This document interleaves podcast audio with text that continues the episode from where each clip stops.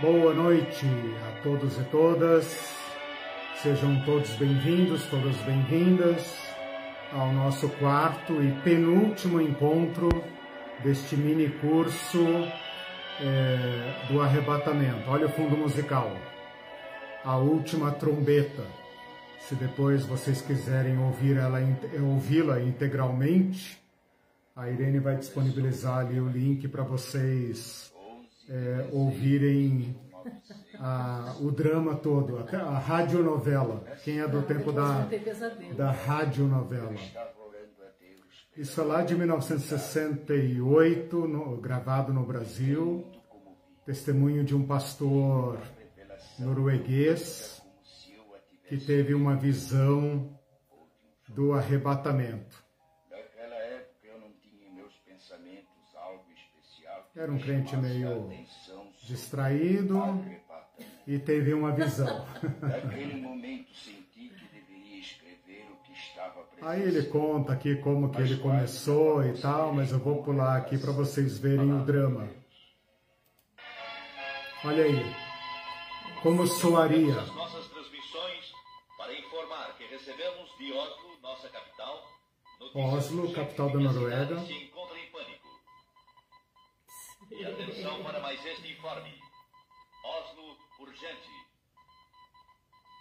Informa-se da central de polícia. Isso aqui é Tim Hive, versão radiofônica, né? Pessoas, tanto menores como de adultos, que desapareceram de repente. Pessoas que desapareceram de repente. A nossa polícia não está podendo explicar o porquê desse acontecimento claro. nem sobre os desaparecidos. Trata-se de um número incalculável isso rodou pelo Brasil nos anos 70, é lá da minha infância, traumatizou muita gente, mas mostra uma crença né, que sobreviveu. Cometeu diversos erros, né, se reinventa, se recoloca e continua. Uh, convencendo. Então, então eu não vi mais o negociante. Esses são os deixados para trás.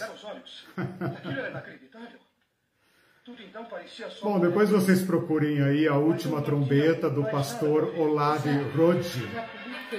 Tá, Irene publicou. Irene publicou aí, quem quiser ter conhecimento, mas é apenas para mostrar para vocês como ah, esta visão escatológica né, alimentou a fé da igreja por todos os meios midiáticos eh, disponíveis, enquanto que o exame cuidadoso das escrituras ficou cada vez mais relegado aos teólogos e aqueles teólogos que não foram aceitos no Brasil. Né?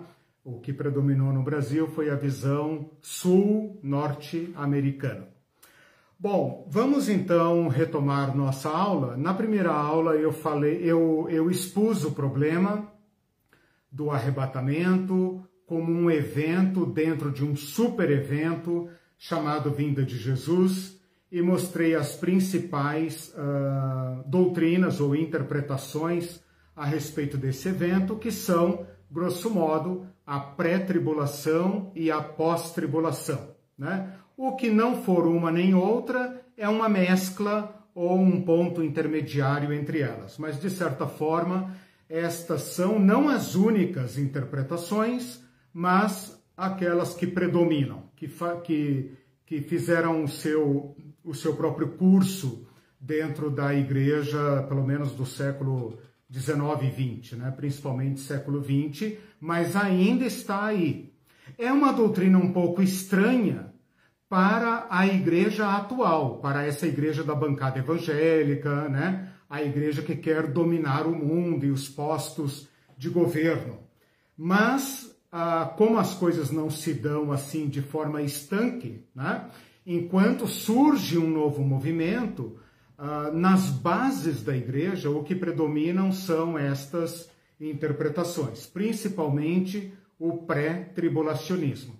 Mesmo aquelas igrejas que não dão grande importância a essas doutrinas, se você fizer uma enquete e, e, e entrevistar e exigir uma resposta daqueles cristãos, vocês vão ver que eles caem num tipo de interpretação pré-tribulacionista. Então, essa é a interpretação predominante. Na segunda e terceira aula, eu comecei então um trabalho especificamente de análise de, uh, de 1 Tessalonicenses, capítulo 4, versículo 13 e 18. Por quê? Porque esse é o texto fundamental. Esse é o texto mais extenso, apesar dos seus seis versículos, é o texto que serve de base tanto para pré-tribulacionistas como para pós-tribulacionistas principalmente pré-tribulacionistas, porque aqui é que ocorre a palavra arrebatamento, pelo menos em português, né? Em inglês eh, não se usa a palavra é, rapture, mas a ideia é tirada exatamente daqui. Então a minha justificativa é que, se nós conseguirmos analisar esse texto, a, a, apresentar os problemas desse texto, enfrentar as, as as eventuais, os eventuais erros de interpretação desse texto, nós poderemos abrir caminho para um entendimento mais correto ou mais próximo da verdade uh, pretendida pelo apóstolo Paulo e possível para nós, né? porque a hermenêutica vai fazer essa ponte entre o apóstolo Paulo lá em Tessalônica, lá no século I, e nós aqui. Bom, hoje então eu vou para o terceira, a terceira aula, quarta, aula, né? Mas a terceira de análise de 1 Tessalonicenses. Na segunda aula, segunda aula, que foi então a primeira de Tessalonicenses, tá dando para entender, né? Eu fiz uma análise contextual. Eu reconstruí o cenário político, geográfico, cultural, religioso da cidade de Tessalônica e das condições em que esse texto foi escrito e lido pela sua primeira audiência. Na segunda aula, que foi a terceira aula passada, né? a aula 3, vamos dizer assim, a aula 3, eu fiz uma análise exegética. E por análise exegética, o que, que eu estou querendo dizer? uma análise mais minuciosa de palavras. Eu não estou tão preocupado com o sentido global do texto, mas eu fiz uma análise das palavras que eu considero e que o texto próprio sugere serem as mais importantes desta perícope. Tá? E hoje, então, o que, que nos resta? Construir em cima dessa pesquisa das duas aulas anteriores, ou seja, juntando o contexto, juntando a análise exegética, agora então fazermos uma análise hermenêutica do texto, uh, elaborando então uma interpretação justa, uma interpretação coerente, uma interpretação fundamentada deste texto. Uh, do versículo 13 ao 18, né? 1 Tessalonicenses, capítulo 4, versículos 13 ao 18. Ainda não é uma interpretação final. A interpretação final eu vou deixar para a próxima aula. Hoje nós vamos encaminhar a interpretação final. Por que, que eu digo que não é a interpretação final? Porque a interpretação final é aquela que eu e você precisamos. É aquela que vai responder às perguntas que eu tenho, que vocês têm não as perguntas que os tessalonicenses tinham ou que os cristãos dos séculos passados tinham. Eles leram o texto a partir do seu momento histórico e colheram desse texto, ah, bem ou mal, as respostas possíveis. O que nós vamos fazer hoje é tentar nos aproximar o máximo possível da resposta que os tessalonicenses tiveram das perguntas que eles apresentaram ao apóstolo Paulo. Então, ainda é um diálogo situado no primeiro século. Eles apresentaram um problema para o apóstolo Paulo, o apóstolo Paulo respondeu, nós estamos estudando essa resposta, para que nós entendamos o que eles entenderam, o mais possível, o mais próximo possível. Feito isso, então nós podemos, como homens e mulheres do século 20 e 21, nós poderemos então uh, extrair desse texto o correto entendimento, a resposta que esse texto pode dar para nós, que não temos os mesmos problemas nem as mesmas perguntas dos tessalonicenses. Né? Eu não estou preocupado, acho que vocês também não estão preocupados com o que vai acontecer com os cristãos que já morreram nesses últimos séculos. Essa não é nossa preocupação. Por quê? Porque nós vivemos outro tempo. E esse tempo em que vivemos uh, nos interpela com novas perguntas. E nós precisamos, então, dar as respostas uh, às perguntas que estão sendo feitas. Bom, acho que isso é suficiente para vocês entenderem então o que, que nós vamos fazer hoje. Eu vou fazer a terceira análise. Lembra que eu falei que a gente iria analisar por camadas? Né? Sim. Que eu poderia fazer uma análise é, de cabo a rabo, digamos assim, uh, indo, digamos, do versículo 13 ao 14, do 15 ao 16, do 17 ao 18, é, profundamente. Né? Não estou dizendo nada contra essa análise, ela seria tão boa quanto. Eu, por meus motivos, e justos motivos, né, pelo menos justos para mim, preferi fazer uma análise por camadas. Então, na aula 2, eu analisei a primeira camada, que é a camada do contexto.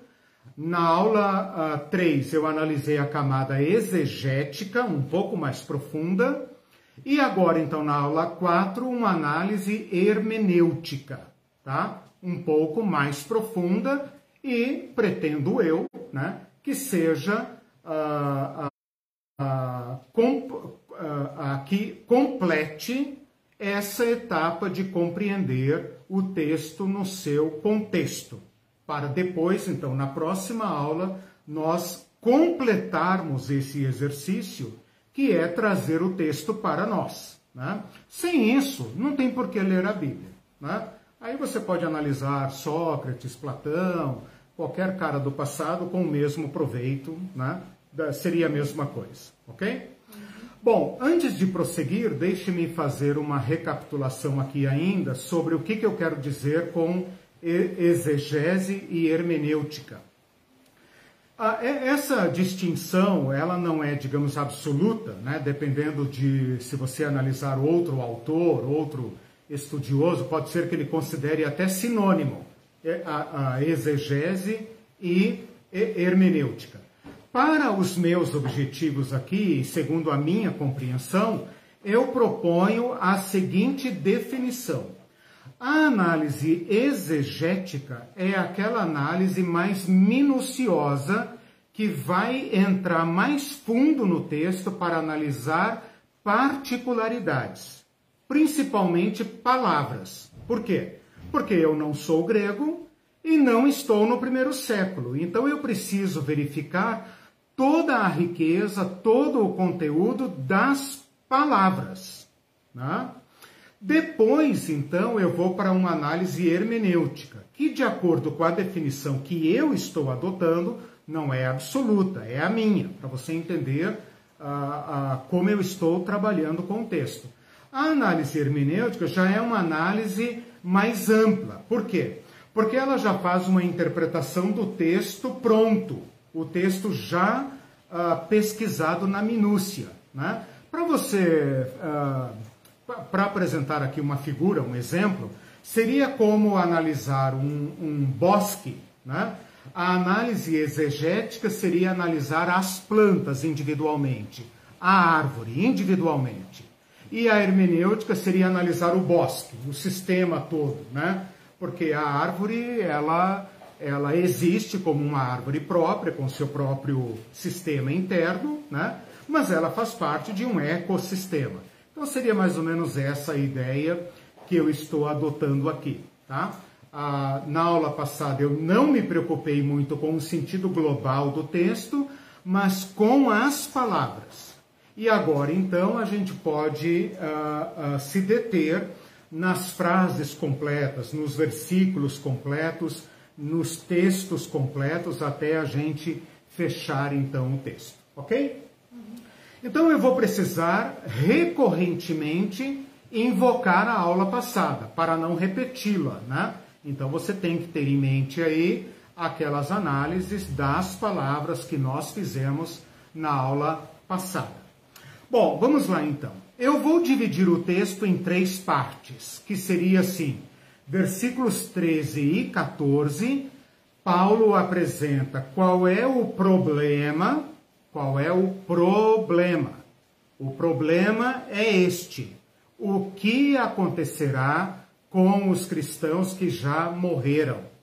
Ou poderíamos colocar assim: como os cristãos que já morreram vão participar da vinda do Senhor, vinda para o Cia, lembra? Para o Cia, da manifestação do Senhor. Nós teremos vantagem sobre eles? Eles terão alguma desvantagem em relação a nós, os que estivermos vivos, os que estamos vivos? Então, Paulo aqui faz essa primeira, uh, esse primeiro reconhecimento da pergunta e dá uma resposta inicial. Né? A segunda parte é um segundo desenvolvimento em que ele fundamenta a resposta, então, que ele deu na primeira parte. Na primeira parte, ele vai falar sobre a ressurreição de Jesus. Na segunda parte, que é o versículo 15 ao 17, tá? Então, 13 e 14, ele, ele fala: olha, vocês me perguntaram sobre isso, a esse respeito, lembrem disso, né? Nos versículos 15 a 17, que é a segunda parte, ele vai desenvolver e argumentar sua resposta, ok?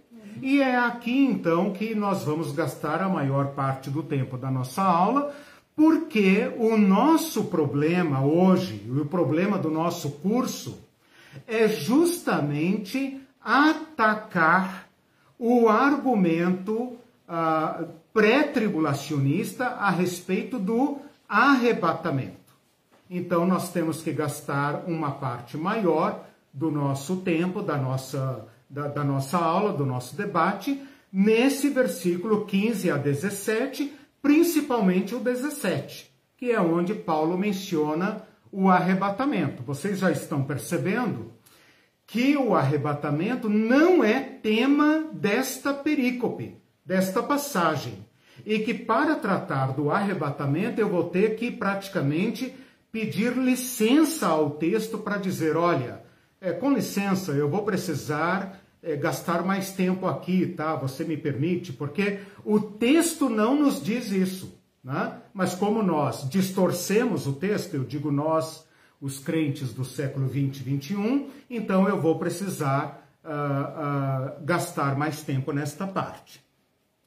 E a terceira parte, que é apenas o versículo 18, versículo 18, tá?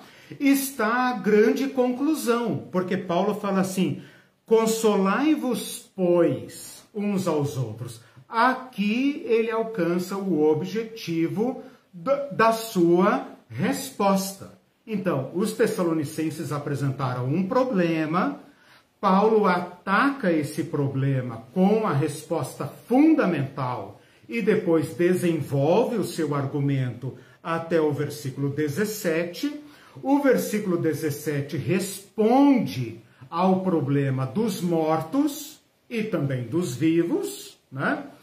E por fim, ele alcança o seu objetivo, que é esta conjunção, pois é indicada por essa conjunção conclusiva, pois. Consolai-vos, pois, uns aos outros com estas palavras. Observem, antes ainda de irmos em frente, observem que o capítulo 5, versículo 1 a 11, faz parte desta perícope e eu estou deixando de lado. Por quê?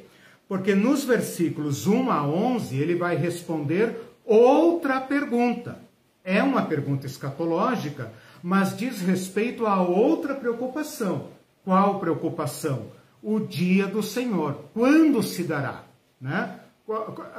Qual será o tempo desta vinda? E Paulo então trata de um outro problema.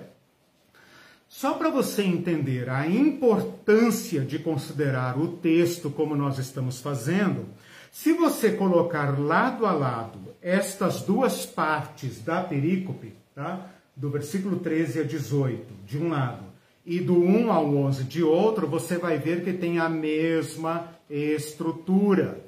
Tá? Olha o capítulo 5, versículo 11. Consolai-vos, pois, uns aos outros e edificai-vos reciprocamente, como também estáis fazendo. Percebeu que ele termina o versículo 18 com consolai-vos e o capítulo 5, 11 com consolai-vos? Então isso não é à toa. É um texto muito bem escrito para atacar os problemas apresentados por aquelas igrejas. Quem dera os nossos pastores de hoje, os nossos professores de hoje, os nossos profetas de hoje, fossem capazes de desnudar o problema real das suas igrejas e responder a eles né, com esta sabedoria. Né? Oremos por isso, irmãos e irmãs, né? Que nossos pastores possam falar de problemas reais porque o que mais acontece é você entrar na igreja desesperado com as notícias do mundo real e ouvir um sermão que não tem nada a ver com nada. O apóstolo Paulo não nos ensinou isso. Né? Então aproveito aqui para dar a minha estocada, o meu recado. Né? Bom, vamos lá então. Versículos 13 a 14, aonde nós vamos gastar menos tempo. Paulo apresenta o problema. Qual problema? O problema da tristeza dos irmãos. Não quero, irmãos, que sejais ignorantes com respeito aos que dormem. Nós estudamos na aula passada que dormir é um eufemismo para morrer. Mas não apenas um eufemismo. Eu chamei aqui para mim de eufemismo teológico. Por quê? porque de fato Jesus Cristo venceu a morte e mudou o estado de morte para com aqueles que morrem na fé nele, na fé em Jesus Cristo. Então, esta morte se dá em Jesus, os cristãos não podem ignorar isso para que não fiquem tristes como os demais que não têm esperança. Então aqui Paulo coloca dois grupos, dois grupos. Aqueles que sabem o que acontece ou qual é o estado de morrer na fé em Cristo e a reação que se espera deles. Qual reação? Esperança. Fé, esperança e no fim do, do, do da perícope, consolo. E o que, que ele quer atacar? O que, que ele quer uh, rejeitar nos cristãos? Ignorância que os iguala a um outro grupo que não tem esperança e que não entende a morte e que, portanto, tem medo dela. E por causa disso, não podem ter esperança. Por outras vias, eu poderia dizer que este saber fundamenta a nossa fé e produz esperança. Por outro lado, ignorar, não saber, nos iguala àqueles que não têm esperança. Então, o conhecimento teológico, o conhecimento aplicado, a formulação de problemas transparentes que recebam da parte do Senhor, como ele vai dizer, por palavra do Senhor eu lhes digo, vai produzir conhecimento, vai produzir fé, vai produzir esperança e vai produzir consolo. E com esta esperança e com este consolo, nós podemos ministrar aos outros aqueles dentre nós que estão fracos e aqueles que não, não são do nosso meio, mas que gritam, clamam por uma resposta autêntica aos problemas reais da vida. No versículo 14, Paulo vai colocar o peso fundamental. Eu estou usando a palavra peso para corrigir a distorção que o pessoal pré-tribulacionista fez com esse texto. Quando eu digo peso, eu estou tentando atribuir importância àquelas partes do texto que são mais importantes. E não é o arrebatamento. Então, no versículo 14 está o peso fundamental, que os cristãos pouco falam e pouco entendem. Eles podem até dizer que creem. Eles podem até dizer que creem, mas eles creem como um salto no escuro, como um conto de fadas, como uma varinha mágica, mas não têm conhecimento ou porque não formulam as perguntas, porque suas igrejas não lhes dão espaço para perguntar, ou porque não fazem as perguntas certas, ou porque estão distraídos com problemas secundários. Né? De qualquer maneira, estão condenados à ignorância, estão condenados a uma infantilidade e à tristeza. Né? E é isso que Paulo está combatendo aqui. Portanto, o versículo 14 é o fundamento da resposta de Paulo. Pois, olha aí, a explicação, né? Pois se cremos que Jesus morreu e ressuscitou, esse é o fundamento. Assim também, conclusão da nossa fé, assim também Deus mediante Jesus, trará juntamente em sua companhia os que dormem. Porque em Cristo a morte tornou-se um sono. Perdeu o poder de uh, destruir, perdeu o poder de separar. E é então um mero sono do qual Cristo nos despertará, como ele próprio foi despertado pelo Espírito de Deus. Então, esse versículo 14 é como se fosse uma bomba, é como se fosse uma cápsula de vitamina, que uma vez que você ingere, né, ela vai explodir vitamina por todo o seu corpo, ela vai nutrir toda a sua fé. Se você quiser um tratado a respeito da ressurreição, leia, uh, leia depois, não agora, porque é longo, né? mas anote aí, por favor, 1 Coríntios capítulo 15. Em outra igreja, respondendo a outro problema, olha o privilégio que nós temos, né? De ouvir diversos problemas pastorais, receber uh, no Novo Testamento respostas do apóstolo Paulo a respeito de um outro problema, uma carta posterior a esta, em que os coríntios estão com um problema a respeito da fé na ressurreição. E então ali Paulo gasta, é um, é um capítulo de cinquenta e tantos versículos, deixa eu ver aqui, 58, 58 versículos, um tratado dos mais longos Talvez o assunto mais longo que o apóstolo Paulo tenha tratado nas suas epístolas, sobre a ressurreição, que aqui agora está resumido no versículo 14.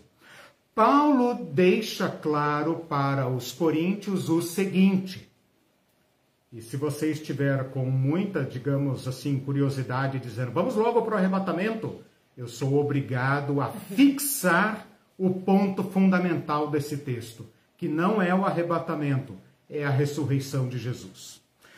Ah, a ressurreição Paulo, mortos. Isso, exatamente. A Irene acabou de falar. Olha só.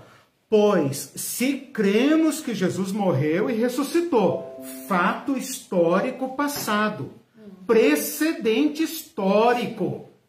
do Jesus histórico, que morreu sob Pôncio Pilatos, foi sepultado no sepulcro lá de José de Arimateia, ficou ali de uma noite para outra, que os judeus contam como três dias, e no domingo pela manhã deixou o túmulo vazio, foi visto por diversas pessoas durante 40 dias e depois subiu, sumiu. Esta ressurreição nos obriga a crer ou a descrer, nos interpela como pessoas a, a, a, a decidir o que vamos fazer com este fato da fé, fato de Jesus Cristo, fato evangélico. Então o versículo 14 está construído assim: se cremos que Jesus morreu e ressuscitou, fato, já aconteceu, passado. Assim também Deus, mediante Jesus, trará futuro juntamente em sua mediante Jesus trará juntamente em sua companhia os que dormem. Eu falei para vocês na aula passada que esta minha redação não ajuda a compreender a grandeza do texto. Eu estava olhando aqui a sua, veja aí o final do versículo 14. A Irene está aqui com a NVT, nova versão transformadora, e acho que ela também não foi feliz na tradução, ou então ela fez uma escolha diferente. Também Leia. cremos que Deus trará de volta à vida com Jesus todos os que morreram. Com Jesus. Mas esse esse todos os que morreram. Esse com Jesus não é o trazer é outro verbo que deveria estar ligado ao com Jesus, que é o morrer com Jesus. Então, esta expressão. É, é, não sei se é infeliz, se a gente pode dizer que está errada, mas é uma escolha do tradutor. Né? Eu fiz uma análise aqui, deixa eu voltar na lição da aula passada. Eu consultei uma Bíblia inglesa, uma Bíblia espanhola, a Reina Valera, consultei a SBB britânica e elas dizem diferente, olha só. Uh, deixa eu ver aqui. A inglesa fala assim: fallen asleep in Jesus. Ó, morreram em Jesus. Caíram no sono, né? Dormiram em Jesus. A espanhola, Reina Valera, fala: dormieram em Jesus. Então, elas foram mais felizes, mais coerentes ao ressaltar uma frase que ocorre em outros lugares do Novo Testamento que fala mortos em Cristo, morreram em Cristo ou morreram com Cristo. Se você ler, anote aí, Romanos capítulo 6, você vai ver o que Paulo quer dizer com isso vocês morreram com Cristo. E ele diz isso não apenas para os nossos irmãos de fé que já morreram. Ele diz isso para nós, para mim e para você que estamos vivinhos da Silva ainda. Ele diz que nós morremos com Cristo e que nós já fomos ressuscitados com Cristo. Então, teologicamente, o que Paulo está querendo dizer é que o grande evento desse texto, o grande fundamento da nossa fé, não é o que vai acontecer com as pessoas, é aquilo que Deus já fez em Cristo. O fato que Deus em Cristo avocou para si a morte humana morreu como homem e ressuscitou. E este morrer de Cristo e esse ressuscitar de Cristo selou, selou, afiançou, garantiu o destino de homens e mulheres, independentemente se estiverem mortos ou vivos porque em Cristo a morte perdeu o seu aguilhão, perdeu o seu poder de separar. Por isso vocês devem prestar atenção agora num outro peso, que eu vou destacar depois, mas vai que eu me esqueça, que é esse na companhia de Jesus. Depois no versículo 7 fala de novo, junto com eles. Depois vai falar de novo, para sempre com o Senhor.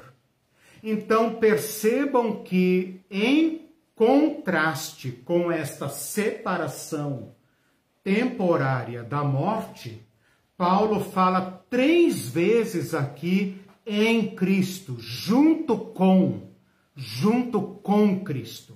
Morreram com Cristo, viverão com Cristo, seremos reunidos com Cristo e estaremos para sempre com Cristo. Esta é a verdadeira resposta que o apóstolo Paulo está colocando aqui. Quando você estiver lendo a Bíblia, isso serve para qualquer texto que você estiver lendo, vale a pena você grifar as ênfases. E você só vai perceber as ênfases se você prestar atenção nos verbos, nas conjunções, na, nos sujeitos, nas palavras repetidas, porque pode ser que ali esteja ah, o peso das Escrituras. Então, como esta preposição no grego, sim, né? Uh, sim, que significa junto, junto com, né? aparece três vezes no texto, ela é uma resposta enfática do apóstolo Paulo contra a separação. Então, para o problema da separação, onde está mamãe e papai? Onde está o irmão fulano? Onde está o pastor fulano? Onde está o presbítero? Onde está aquela irmãzinha? Onde estão meus parentes que foram mortos, banidos, é, levados para Roma, assassinados, perseguidos? Onde eles estão? Em Cristo estamos todos juntos. Tanto é que o Cristo vivo os trará de volta. Jesus falou claramente isso para fariseus e saduceus. Deus não é Deus de mortos, mas de vivos. Em Cristo não há morto. Uh, Paulo fala em Romanos eh, 14, versículos 7 e 9. Anote aí, eu vou dar uma paradinha. Paulo fala, tratando em outra vez, Romanos 7, uh, Romanos 14, 7 a 9, ele fala assim: Porque nenhum de nós vive para si, nenhum morre para si. Se vivemos, vivemos para o Senhor. Se morremos, morremos para o Senhor. Quer vivamos, quer morramos, somos do Senhor. Foi precisamente para esse fim que Cristo morreu e ressuscitou, para ser Senhor tanto de mortos como de vivos. Ele, ele anulou a diferença. E aqui também no capítulo 5, versículo 10, anote aí, 1 Tessalonicenses capítulo 5, ah, versículo 10, ele vai falar algo bem parecido. Quer durmamos, quer morramos, estamos em união com ele. Olha aí de novo, né? Se eu considerar a perícope completa, olha aí de novo a preposição uh, do com, com ele, né? Versículo 10. Uh, ah, ele morreu por nós para que quer vigiamos, quer durmamos, ou seja, quer estejamos vivos, vigiando, quer estejamos mortos, vivamos em união com ele. Então, esse é a, a, o fato evangélico, o fato que mudou a história, que mudou o destino, que mudou a história da humanidade. De modo que o Cristo ressuscitado é o que lança sua luz né, sobre a, a, as nossas angústias, as nossas perguntas e as resolve de, de forma definitiva. Então, para a pergunta do versículo 13, resposta do versículo 14. Fechou. Consolai-vos uns aos outros com essas palavras. Mas Paulo agora, então, vai desdobrar a resposta. E é aí que nós vamos para a segunda parte, que são os versículos 15, 16 e 17. Perguntas, comentários? Uma pergunta minha. Hum. É, você, você, então, se a gente, você está atrelando esse é, com Jesus, que diz a minha isso, tradução, isso. ao verbo morrer, né? Isso. E, Dormir com Jesus, morrer com Jesus. Sim, e isso no grego você poderia. Isso é mais seguro sim, no grego. Sim. É, é Embora, veja, embora, aqui é aquela coisa do, do tradutor e da teologia, né? Uhum. Embora a redação, a gramática, admita a, a, a relacionar esta frase com o verbo trazer, o mais importante não é o trazer, porque o trazer é consequência do estar em Cristo. Porque morrer em Cristo é viver. Morrer em Cristo é viver. Paulo fala isso em Filipenses 1,20, se não me engano, que ele fala assim: é, ah, eu preferiria ir embora, eu preferiria morrer e estar imediatamente com Cristo. Por quê? Porque a, a morte física é o fim de toda separação, pelo menos no que diz respeito a Deus, né? E o trazer, que é o que a nossa Bíblia enfatiza, é o menos importante. Porque se está em Cristo, olha, Cristo os trará, entende? E como o Novo Testamento aplica muitas vezes essa construção do morrer em Cristo, mortos com Cristo, dormir em Cristo, então essa nova tradução que eu estou sugerindo, ela tem é, é justificativa teológica, ela, é, ela é válida. Ah, okay. E é até preferível de acordo com a minha interpretação. Não, é porque. Não é uma questão arbitrária, entendeu? É uma questão opinião, teológica. Muda completamente aqui o contexto. Porque, Sim, é, muda. É, muda a ênfase, diz, né? Muda a ênfase, porque você diz morreram em Cristo e Deus trará de volta a vida com Cristo, uhum. já, você já está dando uma ideia que vai descer, vai, vai ressuscitar junto com Jesus, vai descer é. e tal. Então. É, mas, mas olha só que interessante. Olha, olha só que interessante. Nós estamos diante do grande fato, o grande fato. Esse é o pilar fundamental da nossa fé. É algo inédito, é algo, uh, como diz Paulo em 1 Coríntios 15, né? É algo que ou vivemos ou morremos, acabou.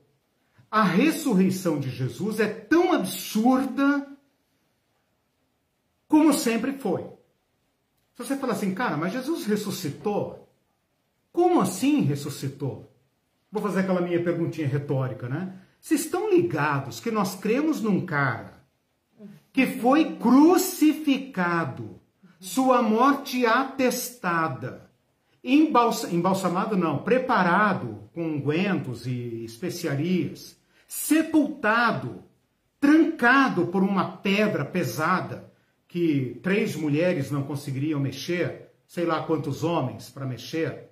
E nós cremos que ele ressuscitou.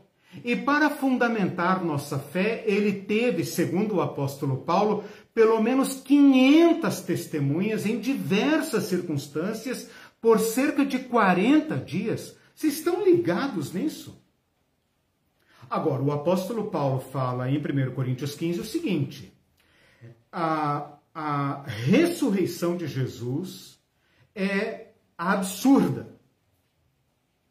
Ou nós cremos no testemunho, ou não há o que fazer. Não pensem vocês que aqueles cristãos judeus, samaritanos, sírios, turcos, europeus, asiáticos do século passado eram bobalhões que acreditavam, ah, legal, Jesus ressuscitou. Não, a ressurreição de Jesus sempre foi um escândalo.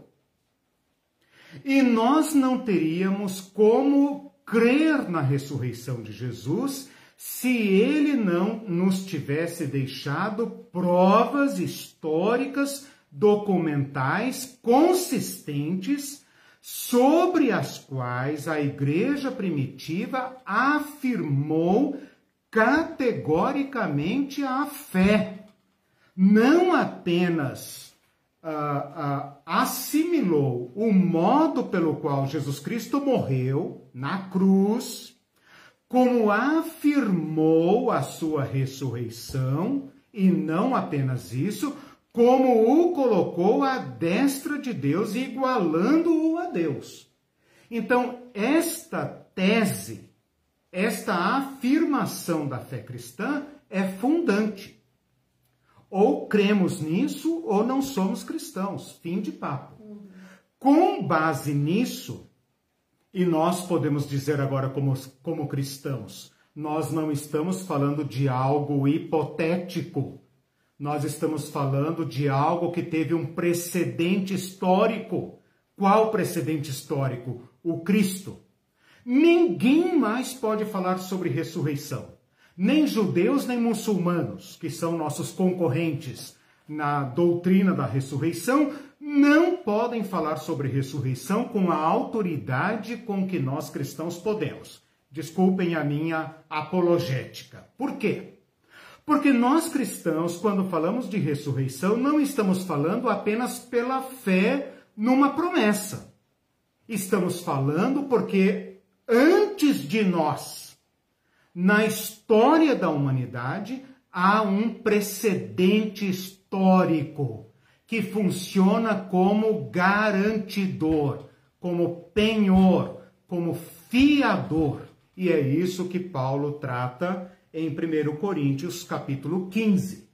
Se Cristo não morreu, ele fala claramente: comamos e bebamos porque não nos resta nada.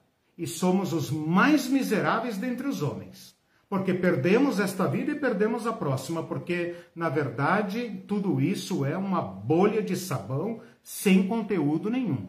Mas se Cristo ressuscitou, então nós podemos, como ele fala aqui, ter esperança e nos sobrepormos às tristezas do mundo, às aflições do mundo. Não de forma alienada, porque Cristo ressuscitou na história e nós também ressuscitaremos na história. Este é o ponto uh, central da nossa fé. Agora, voltando ao que a Irene falou. Trará juntamente com ele Aqui, para falar de algo tão estupendo, é por isso que eu fiz todo esse arrazoado, né? Para falar de algo tão estupendo, aqui Paulo começa a usar a linguagem uh, necessária, a linguagem metafórica, a linguagem escatológica. Por quê? Como eu e vocês podemos crer neste nesta promessa que Cristo trará com ele os que dormiram. Não dá para visualizar. Não dá para visualizar. Como trará? Por exemplo, João fala, até brinquei com a Marlene esses dias, né? João, capítulo 5, quando Jesus fala da ressurreição, ele fala assim: é, virá a hora em que os que estiverem nos sepulcros ouvirão a voz do Filho do Homem e sairão dos sepulcros. Pode imaginar todos os mortos da história saindo do sepulcro? Que horror, né? Que horror! Filme de zumbis, é. né? Não, mas eles não vão sair de lá com trapos e com aqueles olhos, blá, blá, blá. Não, eles vão sair lindos, de roupas brancas e tal. Mas, cara, onde eles estão? onde eles estão? Exceto esses que morreram nos últimos cinco anos, que ainda talvez tenham seus corpos né, nos túmulos, ainda não foram exumados, todos os outros milhões de mortos, onde estão? E os que viraram cinza que estão no mar? E os que viraram cinzas, os que foram destruídos, os que foram cremados, os que foram degolados, queimados. Aqui nós temos que apelar para uma linguagem metafórica, é a linguagem da fé. Por isso nós temos que entrar nesse texto junto com o Cristo ressurreto e não com Hollywood. Por quê? Porque ele está dizendo apenas o seguinte: dormiram em Cristo. E assim como Cristo foi despertado da morte pelo Espírito de Deus, o Espírito de Deus despertará e trará juntamente com Cristo. Tão certo como Cristo ressuscitou, ele é o fiador. Ou cremos ou não cremos. Simples assim. Não há, não há alternativas ah, ah, para a humanidade. Não há. O apóstolo Paulo é muito claro quando ele fala sobre isso no capítulo 15.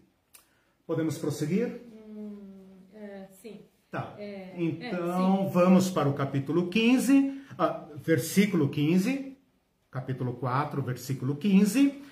Quando eu mencionei na aula passada um dilema hermenêutico aqui agora, que eu vou resolver, aliás, vou propor a minha solução, você não é obrigado a, a me seguir, mas ele fala assim, porquanto, então, ah, desculpe, eh, terminamos no versículo 14, né?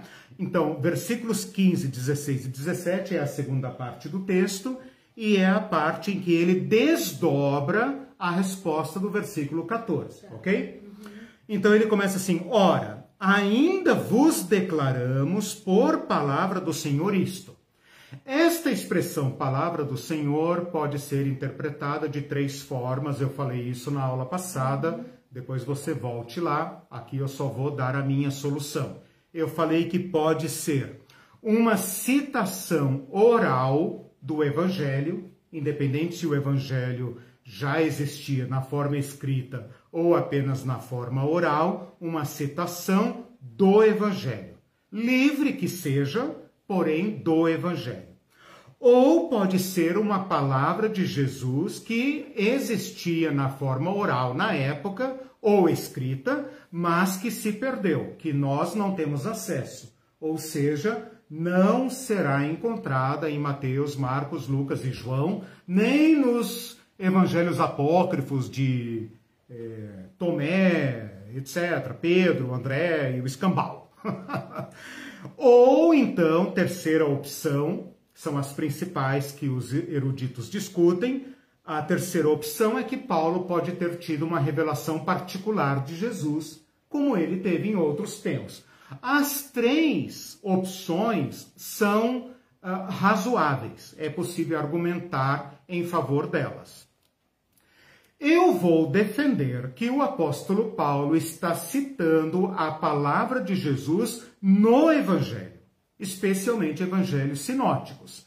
E eu apresento, depois você vai ver as minhas anotações, eu apresento diversos paralelos entre esta palavra de Jesus, de Paulo, de Paulo, nos versículos uh, 16, 17 e alguns versículos do capítulo 5, diversos paralelos com o sermão profético de Jesus que se encontra em dois pontos, Marcos 13 e Mateus 24, principalmente, tá?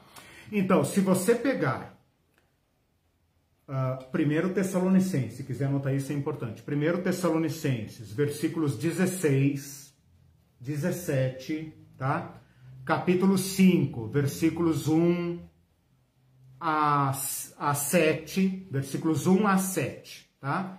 Então, Tessalonicenses, capítulo 4, versículo 16 e capítulo 5, versículos 1 a 7, você pode fazer um paralelo, por exemplo, com Mateus, tá? Então anote aí. Mateus capítulo 24, versículo 8, 30, 31, 36, 37.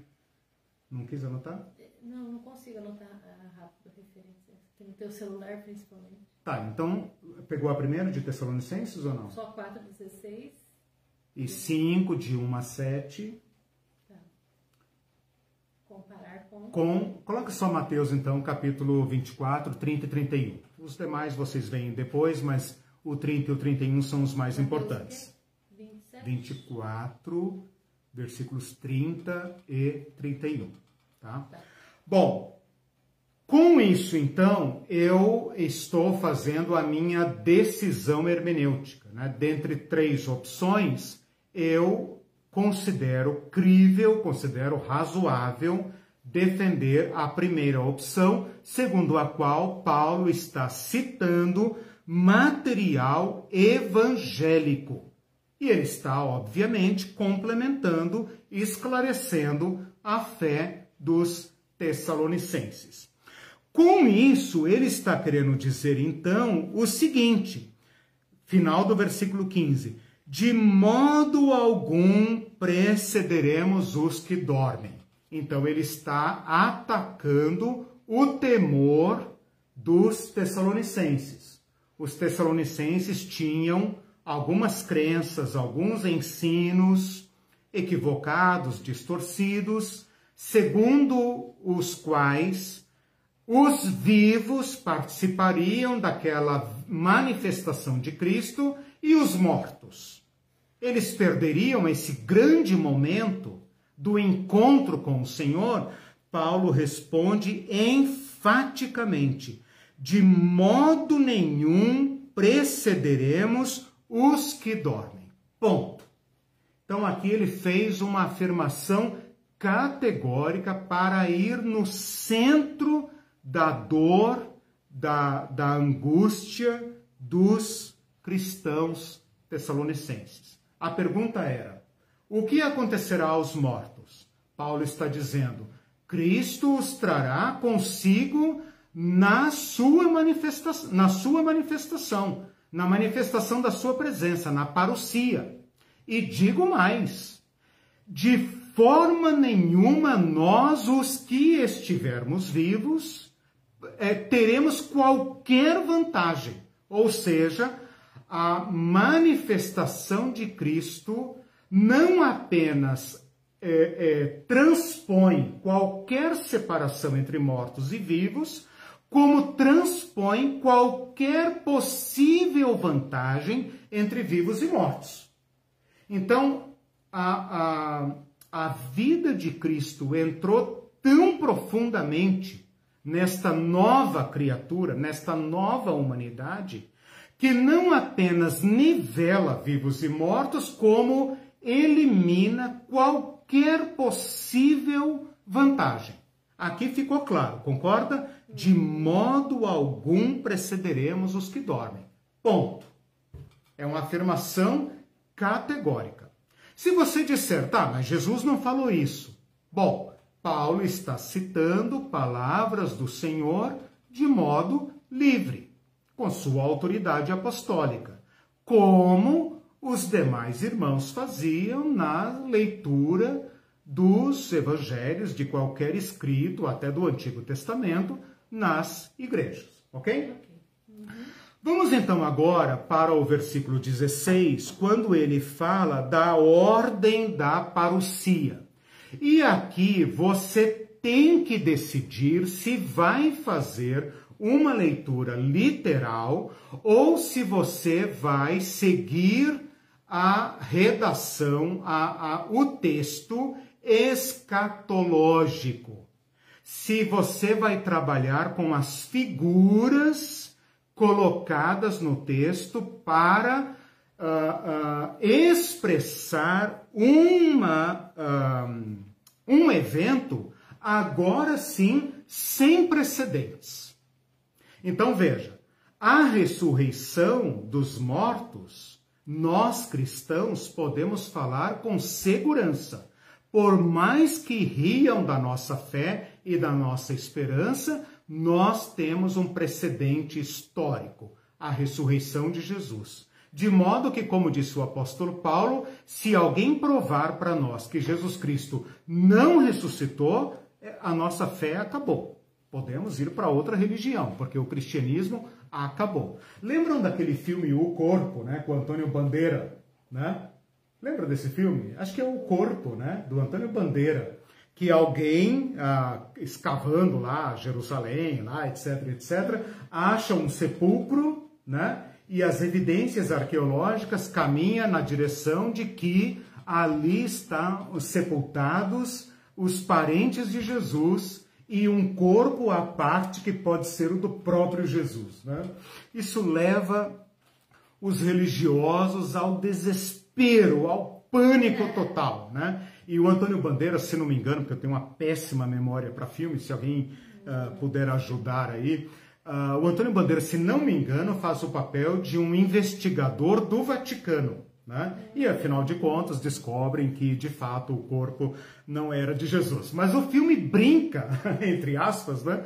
É, não é brincadeira, porque eu me lembro que tem um pároco que fica tão desesperado que se mata, não suporta a ideia de que toda a fé cristã pode ser mentira, né? Para vocês verem a gravidade da nossa fé, Né? E gravidade significa peso. Eu estou falando de pesos e ênfases, né? Bom, agora nós estamos no versículo 16, diante de uma promessa de, de, de Deus em Cristo, que está garantida pela ressurreição de Jesus Cristo, porém é inédita. Porque Cristo nunca veio como prometeu vir. Por quê? Porque o escatom é inédito. Ele nunca ocorreu na história da humanidade. A história da humanidade, a história do Antigo Testamento, pode falar de manifestações de Deus, pode falar de teofanias, pode falar do Deus que desceu no Sinai, o Deus que desceu no Monte Horebe, o Deus que se manifestou no deserto, etc, etc. Mas nada disso se compara ao que Cristo prometeu fazer, a essa solução final, né? a esse clímax da história humana que Cristo, do qual Cristo se tornou fiador. Portanto, não há linguagem humana compatível para expressar esta promessa. O que, que Paulo faz? Recorre ao acervo da escatologia, da apocalíptica. E então ele fala nesses termos: descerá do céu, porquanto o Senhor mesmo, o Senhor mesmo, descerá do céu, uh, dada a palavra de ordem, ouvida a voz do arcanjo, ressoada a trombeta de Todos Deus. Tudo isso está em Mateus capítulo uh, 24, versículo 30. Até acha aqui acha que Mateus 24, 30, para a gente comparar de onde o apóstolo Paulo, segundo a minha interpretação, está tirando o, o seu, a sua palavra do Senhor, né? Então, o que, que ele está falando? O Senhor mesmo e a vé mesmo. Essa é a eterna esperança dos judeus, quando o Senhor virá. Quando o Senhor voltará para o seu povo? Quando a glória do Senhor se manifestará de novo no meio do seu povo? Essa é uma esperança milenar do povo de Deus. E ele fala: a palavra de ordem, ou seja, o grande comando do fim, do escatom, foi dado os arcanjos farão ouvir a sua voz, os anjos ou os arcanjos, que sempre estão presentes quando Deus se manifesta aos humanos, né? E a trombeta. Então, este cenário aqui é mais ou menos como montar o cenário do Natal, do presépio. O que, que tem que ter lá? Manjedoura, os reis magos, o cabritinho, a ovelha, a vaquinha, o camelo, os pastores, Maria, José, o anjo, a estrela, né? O que, que Paulo está fazendo aqui? Montando o cenário. Por quê? Porque ele quer colocar em, em frente de nós o evento que está atrelado àquele outro passado, que é a ressurreição de Jesus. A ressurreição de Jesus garante afiança, promete, anuncia o escatom. Né? Veja aí, uh, capítulo 24, versículo 30. Uhum. Posso, posso ler do 29? É, isso que eu ia te perguntar. Isso que eu ia te perguntar. Se começa é. no é, 29 e é, 30, então, né? isso. né? Ok. Imediatamente depois da angústia. Lê bem alto para o pessoal poder te ouvir. Depois da angústia daqueles dias, o sol escurecerá, a lua não dará luz. Isso as estrelas cairão do céu e os poderes do céu serão abalados. Isso, olha o cenário.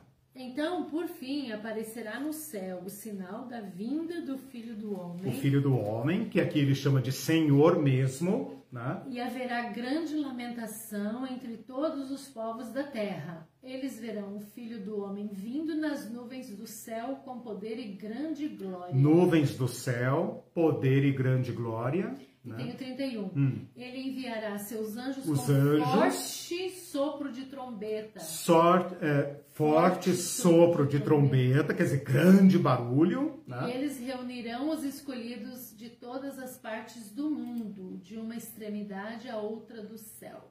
Olha só. É, como é que falou aí do mundo? Os é, reunirão os excluídos é. de todas as partes do é. mundo. A minha Bíblia vai dizer dos quatro ventos, uhum. né, ventos do mundo, os quatro cantos do mundo. Olha aí a Terra plana, olha a cosmologia. Uhum. Vamos ter que resolver isso na próxima aula. Né? Uhum. E ele fala também das extremidades do céu. Olha aí a cosmologia do século I. Né? Se você, é, se você tem dúvida, leia lá, estude lá o meu curso do céu em que eu explico essa cosmologia. Todo esse cenário é para expressar a grandeza do escatom, que o próprio Cristo, como prometeu, se manifestará, né? Se manifestará trazendo consigo todo o seu povo, de onde quer que esteja, quer seja morto, quer seja vivo. Uhum. Então, assim ele descreve a parousia, a manifestação do Senhor. O Senhor mesmo, aqui claramente ele usa um título messiânico e divino para Jesus. Jesus falou no Filho do Homem. Aqui ele está invocando Jesus, que por sua vez está invocando, leia aqui por favor, é, Daniel capítulo 7, versículo 13. Presta atenção, presta atenção no que, que nós vamos fazer aqui agora. Paulo está citando Jesus e Jesus está citando Daniel. Então tem que comer o sanduíche completo, né? Não pode só comer o, a, a mortadela. Capítulo 7, versículo 13, quando ele vai falar pela primeira vez do filho do homem nas nuvens. Então, veja, quando Jesus fala, vocês verão o filho do homem vindo com grande poder e glória nas nuvens do céu, ele tocou uma memória do seu povo. Qual memória? A memória de Daniel, capítulo 7, desse é o versículo 13. Depois, em minha visão, naquela noite, vi alguém semelhante a um filho de homem. Semelhante a um filho do homem, exatamente o que Jesus falou, vindo com as nuvens do céu ele se aproximou do ancião e foi conduzido à sua presença. Se aproximou do ancião e foi consumido à sua presença. Sua presença. Recebeu autoridade, honra e soberania, Isso. para que povos de todas as raças, nações e línguas lhe obedecessem. Isso. Seu domínio é eterno, não terá fim. Isso. Seu reino jamais será destruído. Isso, irmão. Então tem que devolver o texto ao contexto.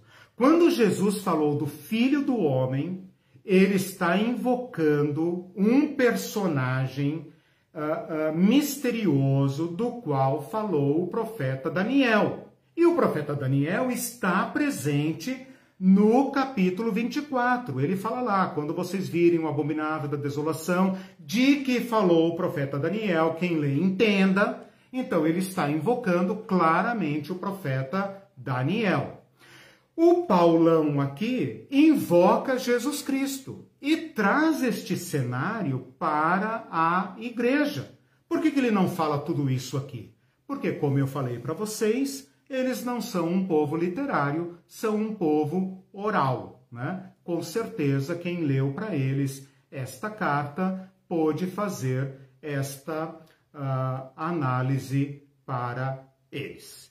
Chegamos então ao versículo 17, que você tem que decidir se vai lê-lo com Hollywood, né? E Tim LaHaye, Hal Lindsey e Companhia Limitada, ou se você vai se deixar capturar por este cenário escatológico que o apóstolo Paulo está traçando desde o versículo 15, tá? Ele vai aqui fazer um acréscimo, porque ele, ele respondeu à pergunta dos Tessalonicenses, dizendo que os mortos de forma nenhuma serão esquecidos ou prejudicados.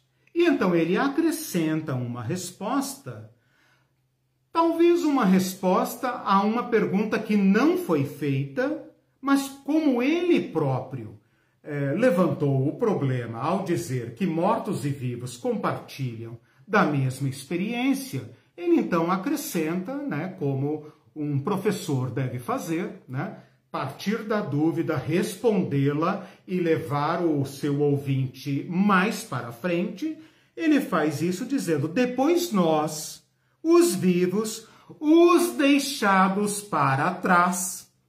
Fiz questão de, de, de ler dessa forma, porque Paulo aqui está dizendo exatamente isso, né? que a bem-aventurança foi a morte daqueles que são poupados do sofrimento dos últimos dias, né? ao contrário do que diz o Tim LaHaye. Né? Então, nós os que formos deixados, e eu poderia dizer aqui para trás, né? vivos, nesses angustiosos dias do fim, em que será cada vez mais difícil guardar a tradição de Jesus, não ser crente, irmão, não ser crente. Não ser religioso, certo? Não confunda. Seguir a tradição de Jesus, manter firme os valores do reino de Deus, sofrer angústia e perseguição por dizer não nos dobramos a estes poderosos, onde quer que eles estejam. Depois nós, os que estivermos vivos, seremos tomados e aqui eu queria então desdobrar esta palavra arrebatados, porque a, a tradução arrebatada, ela não é equivocada. Mas eu quero então ampliar o conceito dela com toda aquela riqueza de detalhes que eu falei na aula passada, porque a palavra arrebatado significa tomado, algo que vem sobre e toma, como uma ave de rapina, né? Eu falei para vocês que a palavra harpazo, harpazo, ela uh, indica um movimento súbito, como uma águia, como uma ave de rapina que toma, que, que, que cai sobre e toma. E esta palavra está unida a movimentos violentos. E segundo a redação da época, ela poderia ser usada para algo ruim. Então, quem faz o arrebatamento é o ladrão que toma de surpresa, é a ave de rapina que toma de surpresa, é o exército inimigo que toma de surpresa e, por que não, a morte.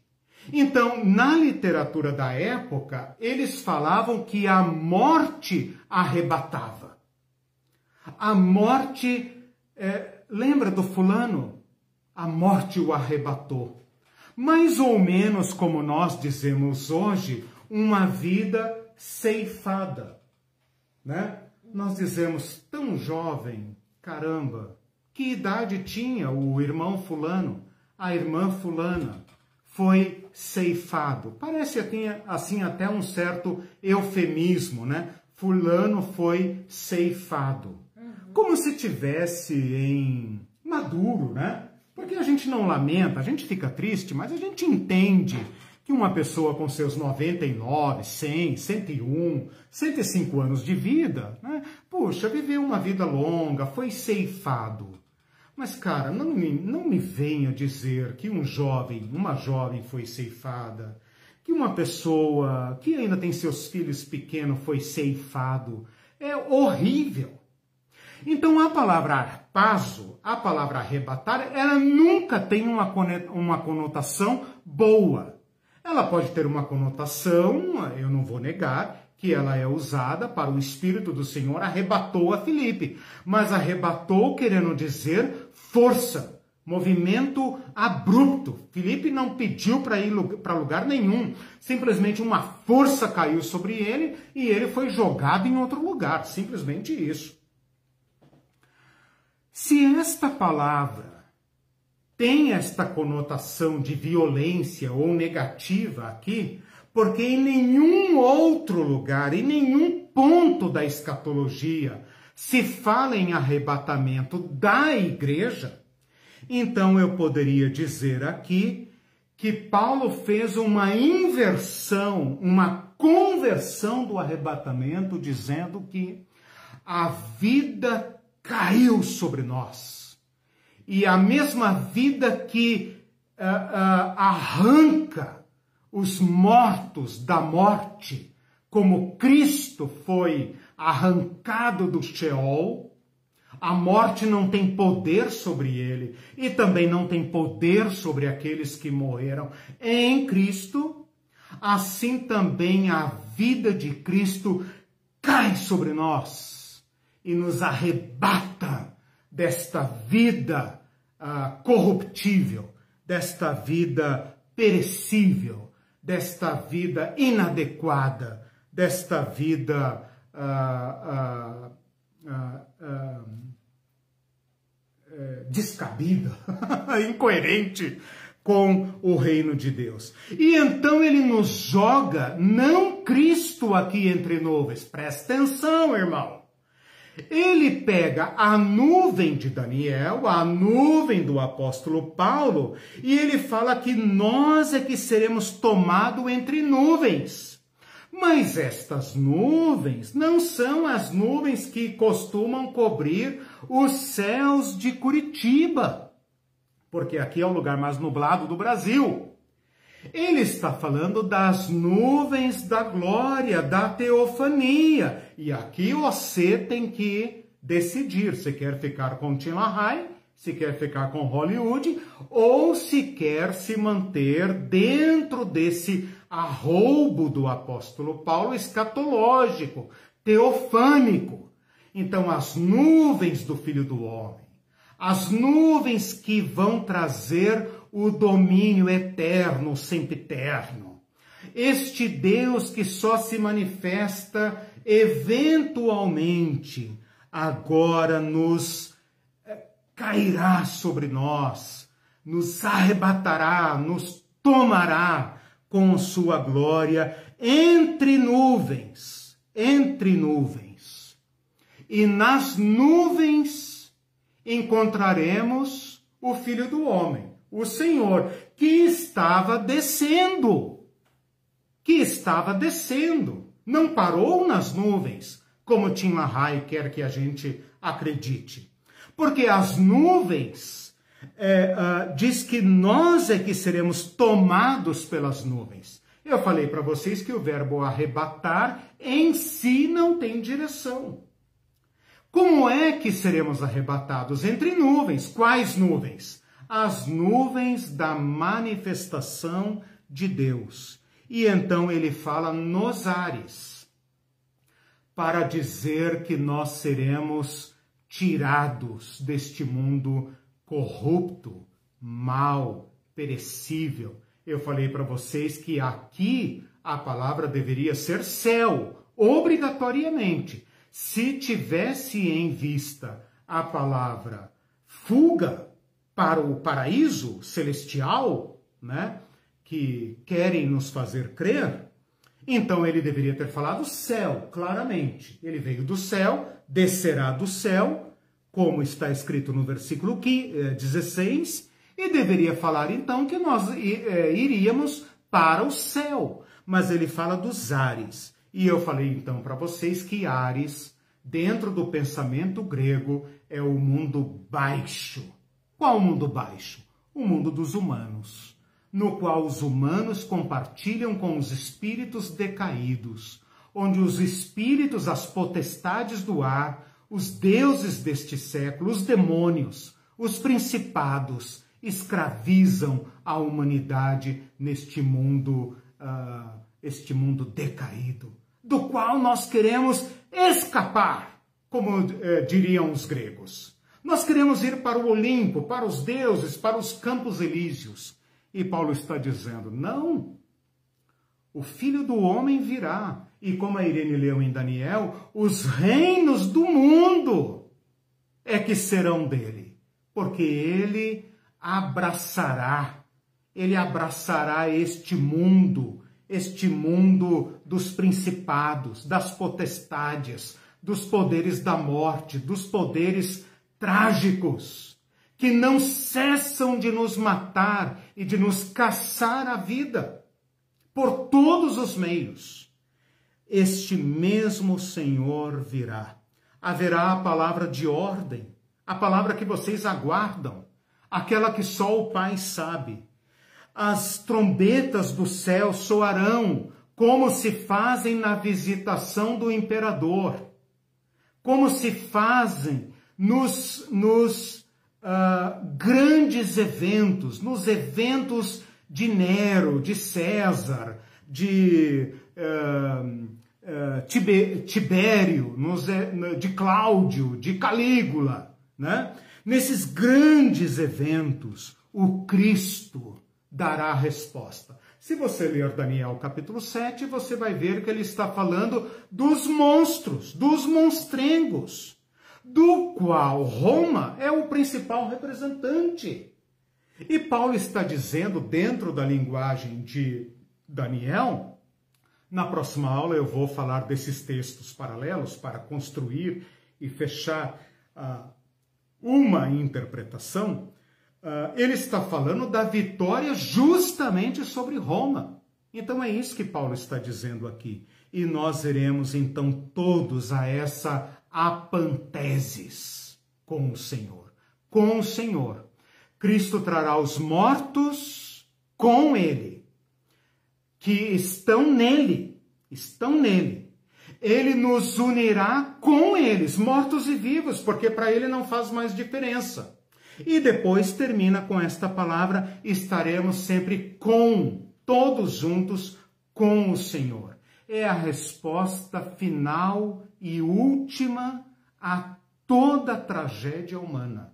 Esse estar com o Senhor. Tanto que o apóstolo Paulo não fala onde.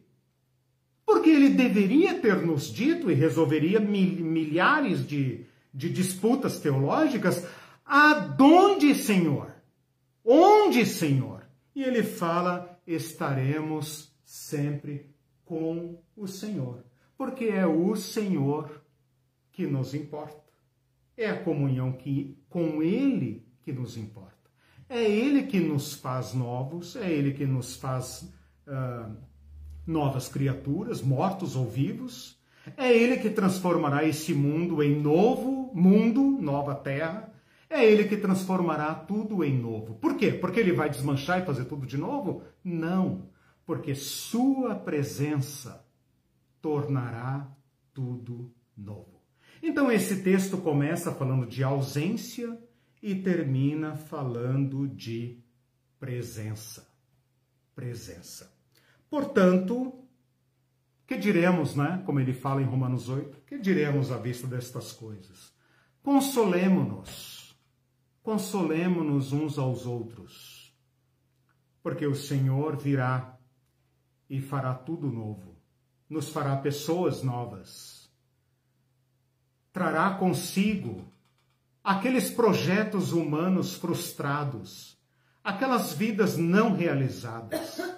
Todo humano que viveu angustiado e dizendo: para que essa vida? O que é tudo isso? Para que vivemos? Isso aqui é só uma piada sem graça. Deus trará todos eles. Não me pergunte como, eu não sei. Ninguém sabe. O apóstolo Paulo também não sabia. Mas ele fala: porque Cristo viveu, porque Cristo morreu, porque Cristo ressuscitou, eu eu prossigo. Eu prossigo. Eu não entendo ainda, eu vejo obscuramente, mas eu prossigo, porque Cristo viveu. E eu sei como ele me tornou nova criatura, como essa esperança me alimenta né? e me cativa e me impele na vida. E como isso é, é como disse Pedro, né? para onde eu iria depois de ter conhecido a esperança? Né? Como eu poderia renunciar a tão grande salvação, a tão grande esperança? Com isso, eu fiz a análise hermenêutica do texto. Eu montei todas as palavras, né? Falei que o texto começa com a apresentação de um problema, com a, a, a contraposição de uma resposta sucinta, fundamental, que é a ressurreição de Jesus, o desdobramento dela, que é o, o, o a, é, a, a, a, ressurreição, a teofania, até as questões não perguntadas, ele responde e termina dizendo: Meus irmãos, abracem-se. Não tenham medo, abracem-se, consolem-se, consolem-se, né? E, e, e, e vivam na esperança. Nós todos, eu e vocês, agora quando a gente se prepara para a próxima aula, somos filhos da esperança. Herdamos a esperança, somos portadores de esperança e morreremos na esperança. Morreremos na esperança, dizendo, meus filhos, como José no Egito, né? Meus filhos, o Senhor fez uma promessa aos nossos pais. Se eu não vir, vocês verão. e assim a geração vai passando, a esperança vai passando de geração em geração. O Mindu é, fez uma, um comentário sobre solução final, Sim. dizendo curiosidades sobre o termo solução é, final. Ele é. foi usado em 1897 pelo superintendente de educação do Canadá, Everton é, Harrison. Ah. Harrison, acho que é. Ah. Harrison. A educação dos índios não deve simplesmente ah, consistir sim. no treinamento de suas mentes, uhum. mas também na eliminação sim, dos hábitos e sim. sentimentos de é. seus ancestrais, uhum. na aquisição de uhum. novas linguagens, artes e uhum. costumes da vida civilizada e Adolf Hitler aprimorou a Isso. tese de solução final é. canadense, mandando para o forno judeus, uhum. comunistas, eslavos, uhum. ciganos e todo não ariano. É, bem lembrado, obrigado, Mindu, por pontuar. Quando eu falei solução final, eu pensei em Hitler, né? Uhum. Dizendo como todos esses monstros da história pretenderam, usurparam dar um destino né, à, à humanidade e um destino uh, que exclui, que mata, né? que conta com a morte como instrumento, como a necropolítica agora. Né? Uhum. E invertendo completamente esta lógica, né? É, invertendo completamente. Por isso é muito importante que você faça esse contraponto dizendo que aquele que pode dar um destino último à humanidade é o amor, é a vida, que clama por todos, que permite aos indígenas serem indígenas. É lindo quando o Apocalipse fala, e a Irene também falou aqui do, do uh, de Daniel, quando ele fala todos povos, tribos, línguas e nações. Né? Eu só posso imaginar, eu acho lindo esses eventos que reúnem todos os povos, como uma Olimpíada, alguma coisa assim, quando você vê os povos com seus ritmos, suas tradições, suas roupas, suas línguas, né? seus idiomas, seus gostos, seus ritmos, suas cores. Né? É, Para mim, sempre que eu vejo uma, uma união de povos, né? mesmo que seja algo tão precário, né? Eu, eu me lembro do reino de Deus e penso nesse Cristo que, sendo judeu, né, apresenta-se a todo humano, uh, encarna todo humano, né? Pode falar ao africano, ao asiático, pode falar ao ucraniano, ao russo, ao americano, ao japonês, ao árabe, ao palestino, né? Esse Cristo que, que chama o humano, né? Que toca a, a, os problemas reais né? e, portanto, dar respostas autênticas. É, é, eu queria fazer um comentário uhum, uh, sobre é, to, qualquer texto que a gente lê, ou qualquer uhum. vídeo que a gente veja, qualquer evento, é, eu percebo que é muito fácil cada um dar um enfoque diferente. Sim. É. Às vezes a gente vê, por exemplo, nas redes, a mesma figura e com enfoque diferente, cada um observou Sim. uma coisa. Então, isso, de uma certa forma, não significa que, os, que, que um enfoque está destruindo o outro. Uhum. Mas, às vezes, o enfoque pode ser. pode, uhum. pode, pode desfocar uhum. da coisa principal. Sim. Então, eu percebo uhum. nesse texto. Problemas de interpretação, Sim, né? eu percebo nesse texto que o enfoque está completamente errado completamente, quando a gente pensa ótimo. no arrebatamento. Porque Exatamente. você está demonstrando com o curso uhum. que o enfoque ainda uhum. é a ressurreição de Cristo uhum. e, consequentemente, a uhum. ressurreição dos mortos uhum. e o novo corpo que os vivos vão a receber garantia. também. Garantia. Olha só, você falou em, em, em corpo novo, né? Quando a gente colocar esse texto, então na próxima aula eu vou fazer esses fechamentos. Uhum. Quando a gente colocar esse texto, até você pode analisar, se, se quiser anotar aí, é 1 Coríntios capítulo 15, versículos 50, 52 por ali. Uhum. Quando ele falar de novo sobre uh, uh, as trombetas e tal, invocar esse ambiente de teofania, teofânico, né? Ele não fala de arrebatamento e ele fala do corpo vivo, do, do corpo novo. 1555? 1551, 50, 51, 52, por aí. Hum.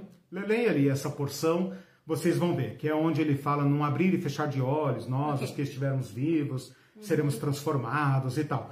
Então percebam como, num texto paralelo, Paulo não fala nada sobre arrebatamento, mas fala sobre esse esse cair da vida, esse esse tomar da vida, porque de certa forma nós vivemos na morte, né? Nós nós caminhamos para a morte, nós somos mortos em vida, né? Estamos com prazo de validade correndo, né? Então, nós somos de uma certa forma mortos. Nós nascemos morrendo cada dia morremos. Uhum. E Paulo vai falar dessa esse súbito encontro com a vida. Uhum. Entendeu? Sem falar. Então, aqui ele não fala nada sobre o, o vivo, sobre uhum. o que acontece com o corpo de quem estiver vivo, você falou por sua conta e risco, né? E lá ele já fala dessa súbita, esse súbito encontro com a vida e não fala nada sobre arrebatamento.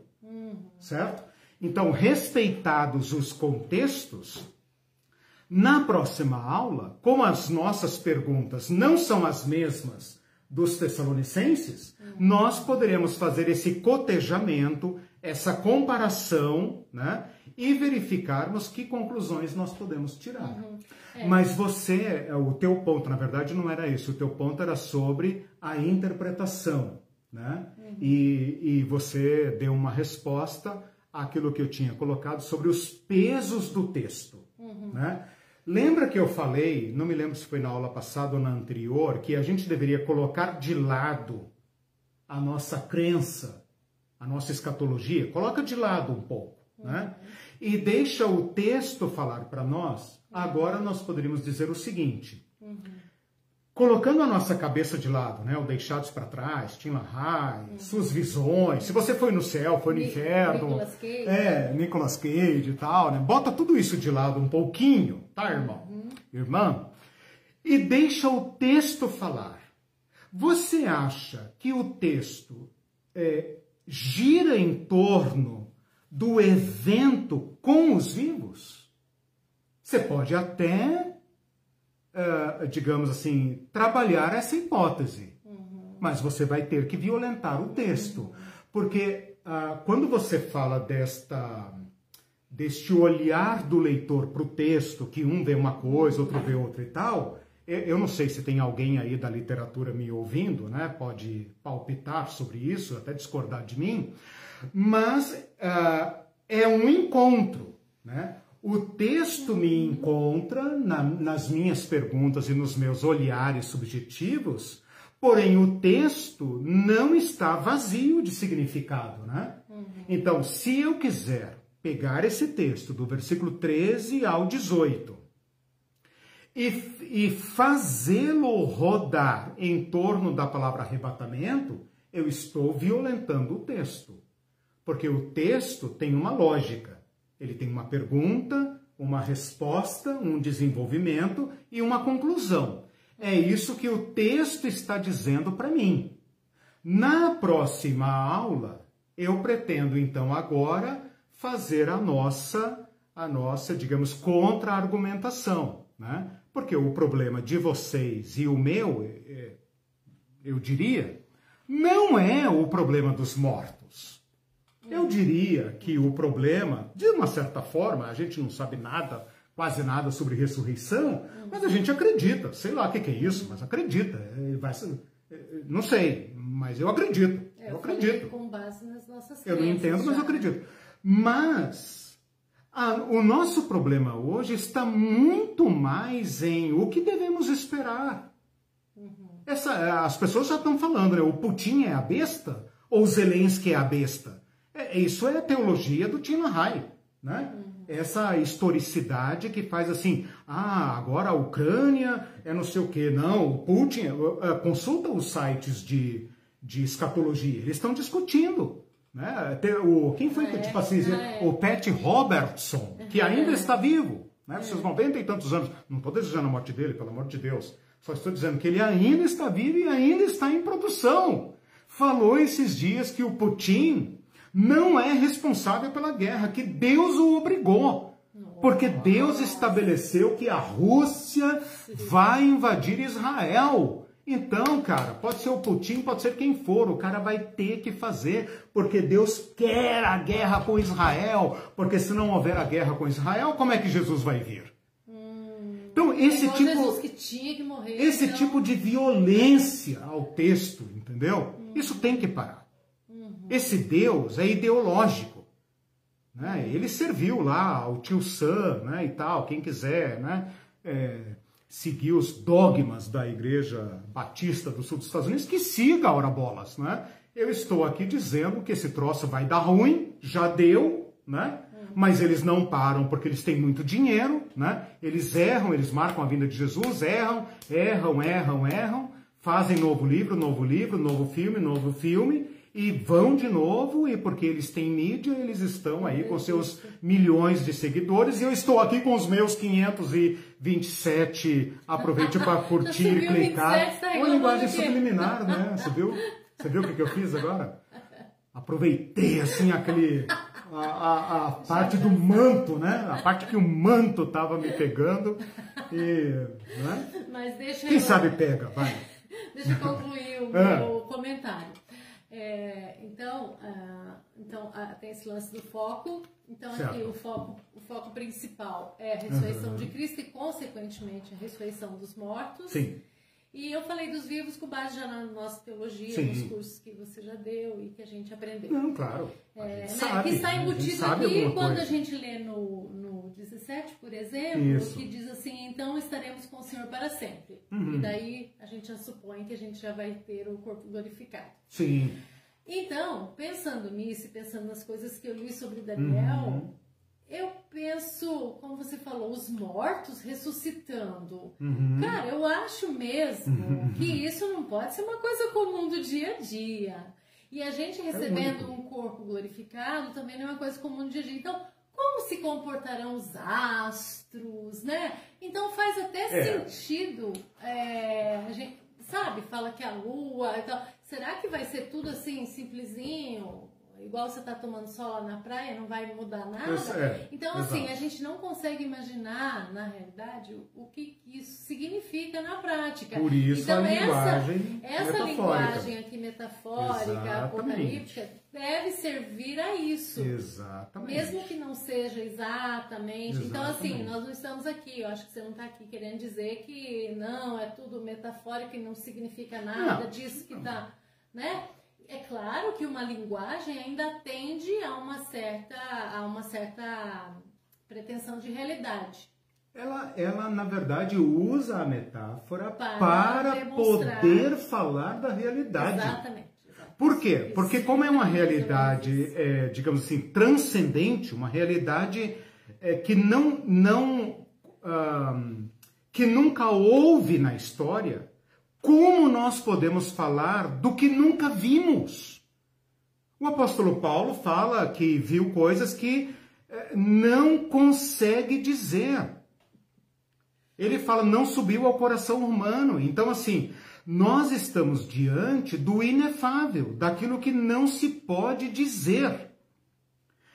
Então, quando eu falo linguagem metafórica, pelo amor de Deus, não é ficção. Façam um pequeno estudo. So, na, na, próxima aula eu vou fazer esses fechamentos. Ah, okay, tá. Pelo amor de Deus, vocês têm um mínimo de noção de figura de tá linguagem. Tá metáfora fora. não é ficção. Ficção é, é outra coisa. É. Estou falando de metáfora. metáfora e uma, uma metáfora, sim, é a mais adequada para falar da melhor forma possível Isso. uma realidade. E de uma metáfora particular, específica, que é a escatológica. Ok? Uhum. Quando se fala do Sol, da Lua, das estrelas e tal, é escatologia. Vou dar um exemplo para o pessoal. Ó, é, é, mas eu vou dar um exemplo. Vou dar um exemplo aqui. A minha hora está estourando, mas eu vou dar um exemplo só para vocês não ficarem com a pulga atrás da orelha. Joel, capítulo 2, versículo 27, 28 por aí, fala: Nos últimos dias derramarei do meu espírito sobre toda carne, sobre os, jovens, 22. velhos, mulheres, 28, 27, 28 por aí. Capítulo. É, Joel, capítulo 2, versículos 27 e 28 por aí. Ele fala assim: derramarei do meu espírito. E o sol escurecerá, e a lua, não sei o quê, papapá, papapá, e hum. todo aquele que invocar o nome do Senhor será salvo. Já se cumpriu. Se cumpriu no Pentecostes. Atos capítulo 2, se não me engano, os mesmos versículos 27, 28, 29, por aí. Ele vai dizer: Isso é o que disse o profeta Joel: Nos últimos dias derramarei do meu espírito. E ele repete totalmente o texto. E Paulo, em Romanos 10, se não me engano, versículo 10, fala: Todo que invocar o nome do Senhor será salvo. Agora, eu pergunto aos irmãos e irmãs, quando eu falo errado assim é para ênfase, tá? É o manto, é irmão, é, verdade, é o manto. Gente. Quando eu falo errado assim, é o seguinte. Pergunto para os irmãos se Lucas registrou no Atos capítulo 2 que o sol ficou escuro e que as estrelas caíram do céu e se a lua ficou lua de sangue. Pergunto para os irmãos. Se, se isso aconteceu, ele não contou para nós. Está chocado? Linguagem escatológica. Modo de montar o cenário da manifestação de Deus. Então fique esperto, cara. Fique esperto. Fique esperto. Porque o reino de Deus, segundo palavras do nosso Senhor Jesus Cristo, já está entre nós. Uhum. E, e eu pergunto para vocês, eu pergunto para vocês onde ele está se manifestando.